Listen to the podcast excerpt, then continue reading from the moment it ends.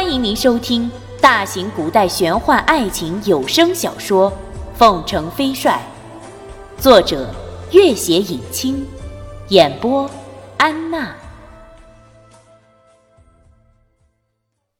第五十集，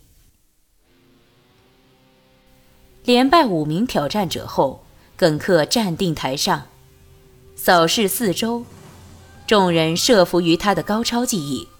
场中有片刻的安宁。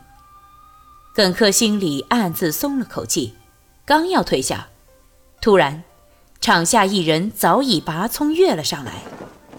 这个年轻人虎背熊腰，胡子拉碴，落地轻敏如狸猫。刚一站定，耿克就感觉到一股无形的压力。耿克认出此人正是不久前来到凤凰城却又坚决不肯透露姓名的傲慢大汉。耿克暗自心惊，却镇定的道：“朋友贵姓？”那年轻人大笑，胡子拉碴的脸上露出一双十分机敏的眼睛。“哈哈哈哈先打了再说。”言毕。拔出一把长剑，攻了过来。剑尖挽起一朵剑花，携着风雨之势。耿克使的是一柄特制的双刃长刀，这刀已经跟随了他十余年。一招兵器交碰，两人都后退了一步。耿克的长刀立时折了道口子。彭东坐在台下的观光席上，见耿克连败几名好手。暗自希望就此收场，不要多生事端。谁想竟然冒出一个陌生人。彭东武艺虽不怎么样，但也看出那陌生人手中的利剑实在锋利无比，一招就着了耿克的利刃。如果耿克此番败落，就再无设伏群雄之人；若是趁机闹起事来，就不好收拾。他急盼君玉到来。不知已经引颈观望了多少次，也没见君玉的身影，心里焦急，在凳子上坐下又站起。由于新加盟的各路大豪不服约束，才有了今天这次较技。见的这个陌生人如此声势，立刻趁机轰然叫好。这些人加盟凤凰军数月以来，均从未见过凤城飞帅本人。加上目睹坐镇的主将彭东也不过尔尔，其中很多人不禁大为疑心：是不是真有凤城飞帅其人，或者根本就是言过其实？加上一些大豪限度原凤凰寨几大老寨主的武艺虽然远不如己，却因为早前的赫赫军功，各自镇守一方，这些人不甘人下。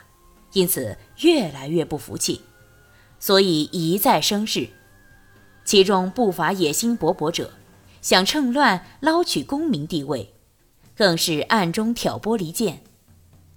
因此，凤凰城原来的部将和新加盟的部将竟隐隐分成了两派。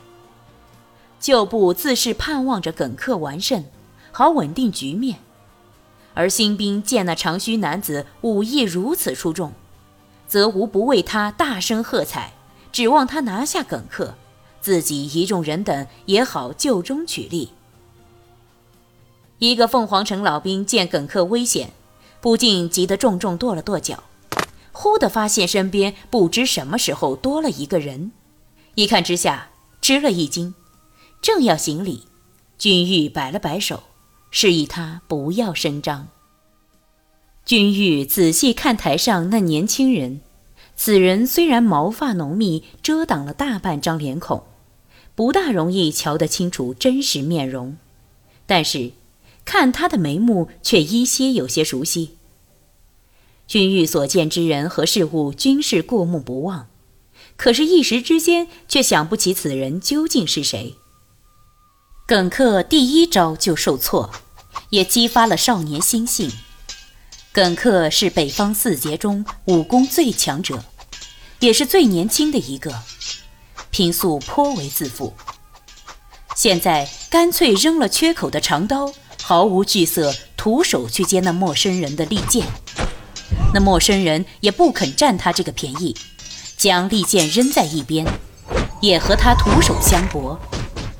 如此三十招下来，耿克已经完全处于下风。那长须男子大喝一声，一掌击向耿克颈项。耿克腾身一跃，险险避开，收了招式，沉声道：“阁下好功夫，耿克认输了。”长须男子拾起地上利剑，大笑三声，转过头看着观光台上已经站立起来、满脸焦虑的彭东：“哈哈哈哈！彭将军，区区险胜耿教头一招。”再请凤凰军高手赐招。男子嘴里客气，睥睨之色却显露无疑。凤凰城中目前以耿克功夫第一，现在耿克落败，他手里又还有那样锋利的宝剑，谁还敢再上台献丑？彭东勉强站到台上，焦急也无以应对。男子朝台中一站，大声道。各路兄弟都是仰慕凤城飞帅的威名前来投靠凤凰军，可时日已久，却无任何人得见飞帅真迹。莫非凤城飞帅认为我等不配一睹庐山真面目？这一席话正中各路大豪心思，台下轰然附和。这些向来不服约束的汉子四下起哄。竟然有数名大汉跳到了台上，将彭东团团围住，一副今天不见凤城飞帅就不罢休的势头。凤凰军中的几名将领明知不敌，却也拔出兵刃和耿克站到一起。彭东喝止不住，几名大汉有心生事，互相使了个眼色，就向凤凰城诸位将领攻去。只听得一阵砰砰之声。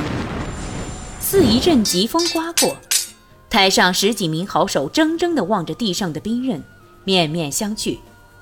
这些大豪纵横江湖多年，怎么也不敢相信，刚一个照面，所有人的兵刃就纷纷脱手。而徒手站在他们对面的，是如此一位穷尽想象也无法描述其风姿的翩翩少年。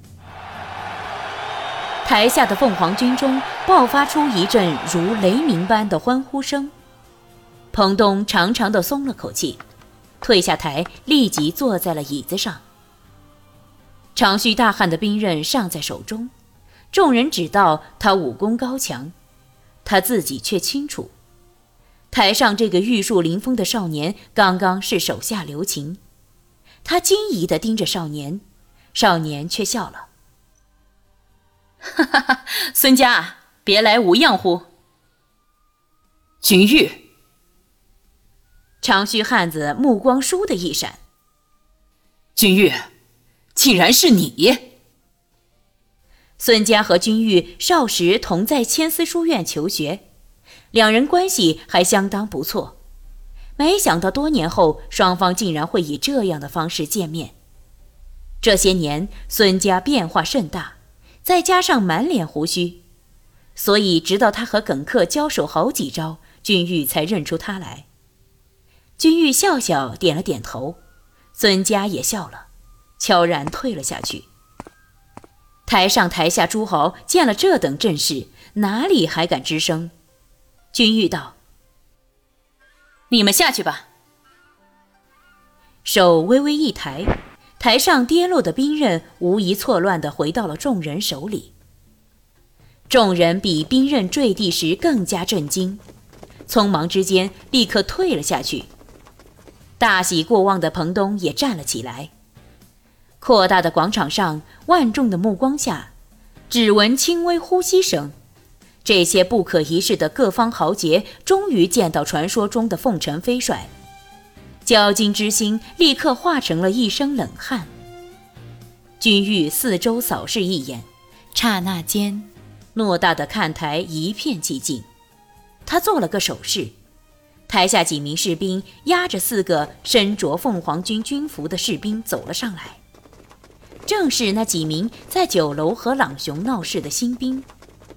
那几名士兵此刻早已完全酒醒，看他一眼，一个个羞愧地低下头去。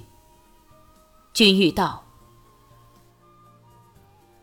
我们欢迎所有自愿加盟凤凰军者，但是，一旦加盟，就是凤凰军的一员，必须完全服从凤凰军的军纪。这些年，凤凰军南征北战。”虽有些战绩，但是这些战功绝不应该为我们所独享，而是与凤凰城民众的支持息息相关。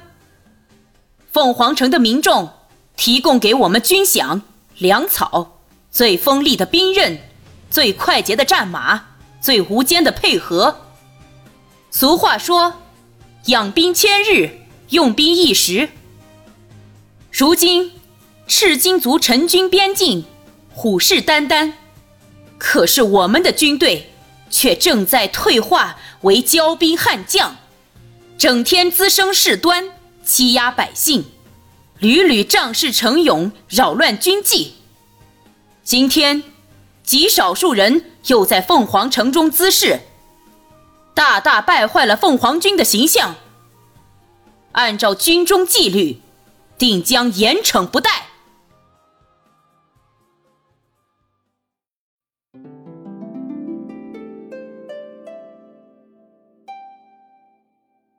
本集播讲完毕，感谢您的关注与收听。